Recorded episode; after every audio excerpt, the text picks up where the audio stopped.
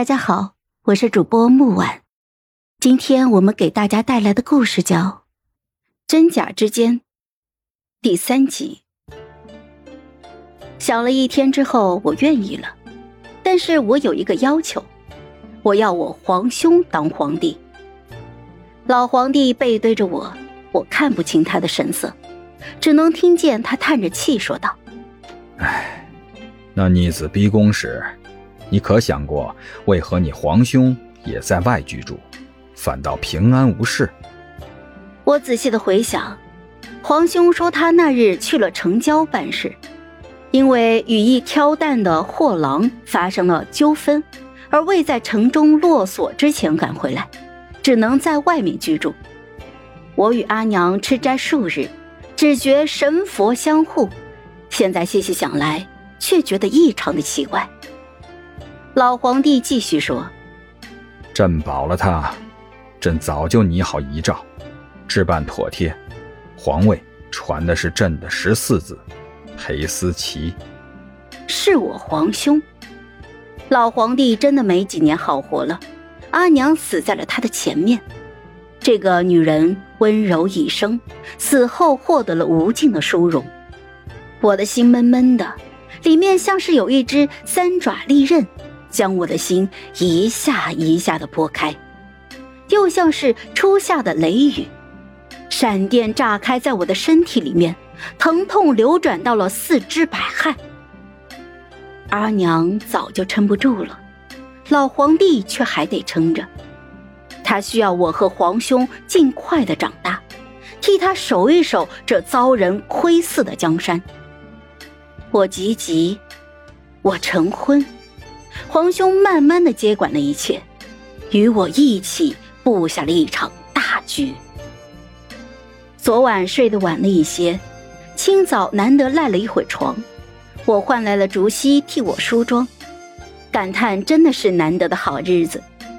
用早膳的时候，店外来了一个不速之客，因为这几日过得很舒心，所以我心情上好的让侍女将顾子金请了进来。他怒气冲冲的进屋，就直接质问道：“昨日是你下了梨儿的脸面，亏我之前还对你怀有愧疚之情，你如此善妒，休了也好。”我优雅的喝着茶，想起了皇兄接到的密报，顾成威已经率领亲信大军秘密的返还，不日将抵达上京。顾成威也算是好算计。一方面让儿子在前方牵扯住众人的心神，另一方面与塞北匈奴达成了协议，由一直跟随自己的下副统领与其直面对战，自己则率领亲兵假意绕后，实则直接回京。塞北与上京相距甚远，顾成威自以为计划百密无疏，只等入了皇城，黄袍加身。可能是以为自家大业将成，顾子金说话的时候已经隐隐的流露出了不屑的姿态。我用帕子擦了擦如湿的唇角，说道：“ 将军有何底气与资格这般与本宫说话？”顾子金皱紧了眉头，说道：“我知道你是因为我才如此对待离儿的，但离儿在塞北伴我良久，还有了我的孩子，我不能辜负于他。”若是你实在对我旧情难忘，日后等梨儿生产完毕，我与你再做打算。我险些笑出声来，顾子金实在是太过自负了，他怎么会觉得全天下的姑娘都要围着他转呢？